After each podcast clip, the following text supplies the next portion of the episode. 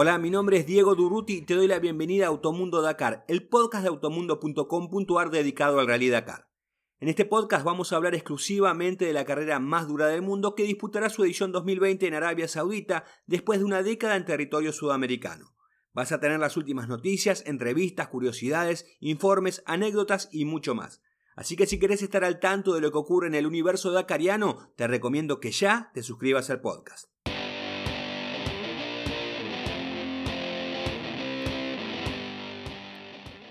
En este episodio 4, la historia de Alejandro Aros, el chileno que decidió cumplir su sueño.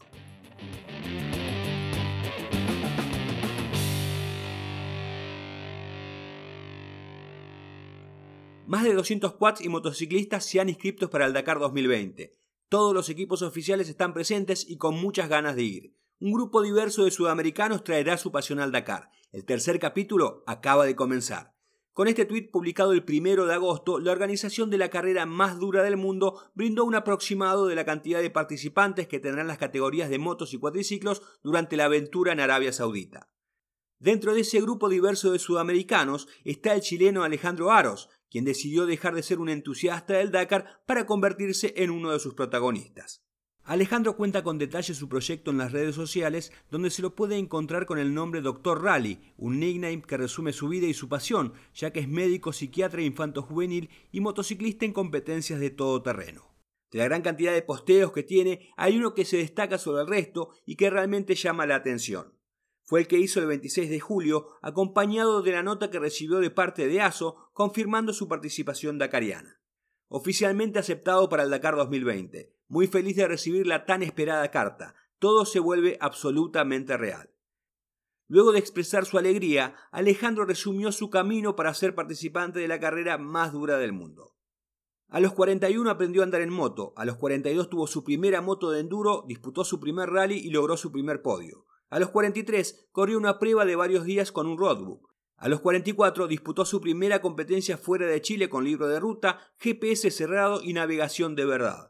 A los 45 participó por primera vez en una fecha del Mundial de Cross Country y a los 46 logró su objetivo máximo, ser competidor del Dakar. Nunca es tarde, los sueños se pueden lograr. Con esa frase cerró ese post.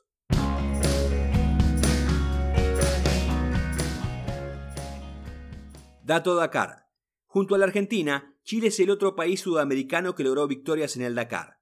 Logró dos en cuatriciclos con Ignacio Casale en 2014 y 2018 y una con Francisco López en la especialidad Side by Side en 2019.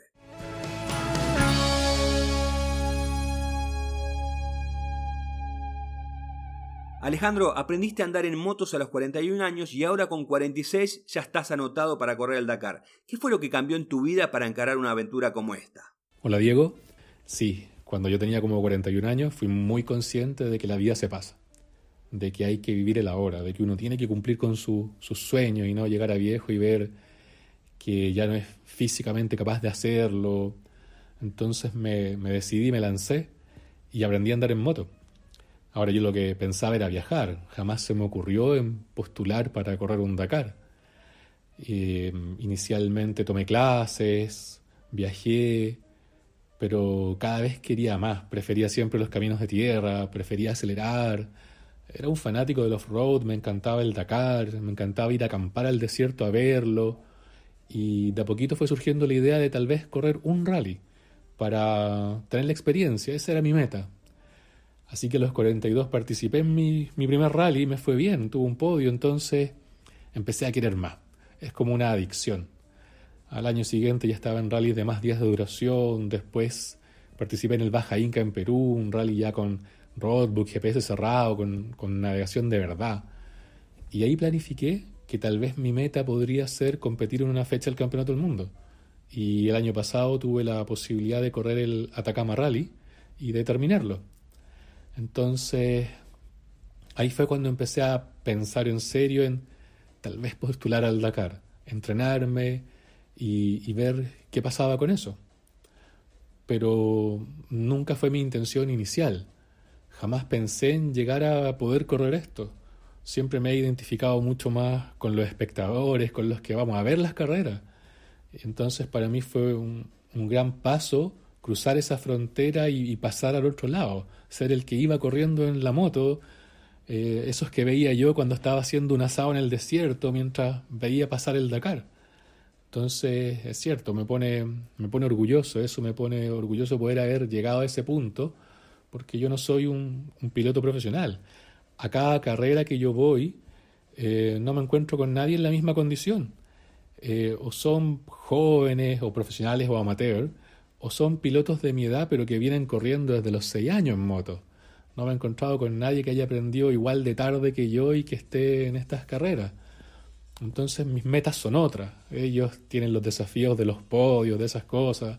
Mi meta es terminar. Yo por lo mismo disfruto cada rally en el que participo, me encanta.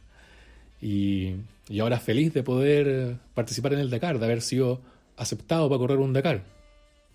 ¿Cómo tomaron tu familia y tus amigos tu decisión de correr el Dakar? Bueno, los amigos felices, contentos. Acá en Arica está Manuel Yamet, que corrió un Dakar y me ayuda, pero también me ayudan hartos amigos más del enduro que me han enseñado harto. En Iquique tengo muy buenos amigos también. Pepe Cornejo, que además me entrena. Ismael Nieto, que corrió el Dakar pasado, va a correr este Dakar. Entonces los amigos felices apoyando en la aventura. La familia con susto. El año pasado yo tuve una caída en el Atacama Rally, que no me pasó nada, pero justo un fotógrafo captó la secuencia, entonces ahí fueron más conscientes de los riesgos que tiene correr un rally. Eh, bueno, yo también soy muy consciente de esos riesgos, de hecho todo lo que me preparo es eh, pensando en que mientras más entreno, más seguro voy a estar y disminuyo la posibilidad de, de lesionarme. Así que la familia con un poco de susto, los amigos apoyando. ¿Qué sabes de Arabia Saudita? Bueno, la verdad es que he podido revisar bastante sobre Arabia Saudita. Es una cultura muy diferente de la occidental. He estado revisando también sobre la geografía, sobre el clima, para poder prepararme, anticipar qué tipos de terrenos pueden haber y así preparar también qué implementación es bueno llevar para poder correr más seguro. En lo cultural sé que hay harto debate, sobre todo en algunos foros de habla inglesa, sobre el hecho de que la carrera se desenvuelva allá, pero para mí el que esta monarquía se abra a un evento de estas características me parece algo positivo. En cuanto a la geografía, me encantan los terrenos que se ven allá, sobre todo hacia el área sur donde se ve mucho despoblado. Creo que tal vez va a poder recuperarse una mística de lo que uno se imagina que era el Dakar más africano. ¿Cómo es tu actual preparación para esta carrera? Bueno, tengo una preparación física eh, tanto en la parte cardiovascular como de gimnasio y más bien funcional. Y además estoy llevando a cabo una preparación técnica en, moto y también algunos entrenos más largos. Además de eso, eh, estoy entrenando con Pepe Cornejo. Tenemos planificado ahora algunos entrenamientos con Roadbook en Copiapó. Y posteriormente voy a correr el Atacama Rally como parte de la preparación para el Dakar. ¿Cómo te imaginas tu primer Dakar? Creo que va a ser un Dakar durísimo como son todos los Dakares, con etapas largas, enlaces cortos a diferencia de Sudamérica, con una primera semana tal vez de más caminos, se ven zonas de montaña, una segunda mitad con dunas bajas, harto desierto. Creo que va a ser mucho más solitario. No creo que haya mucho público como había acá en Sudamérica, en que uno iba a alentar a, ver el, la carrera pasar.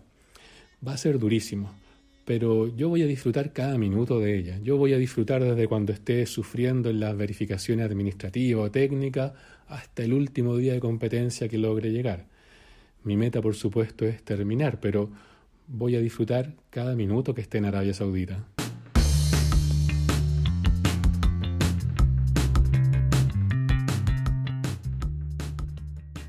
Así termina este episodio. Espero que te haya gustado y que lo compartas entre aquellas personas que como vos aman a la carrera más dura del mundo. Seguimos en contacto con el hashtag Automundo Dakar. Ahí pueden dejarme sus mensajes y preguntas. También puedes visitar automundo.com.ar barra Dakar, nuestra sección especial sobre esta competencia. Hasta la semana que viene.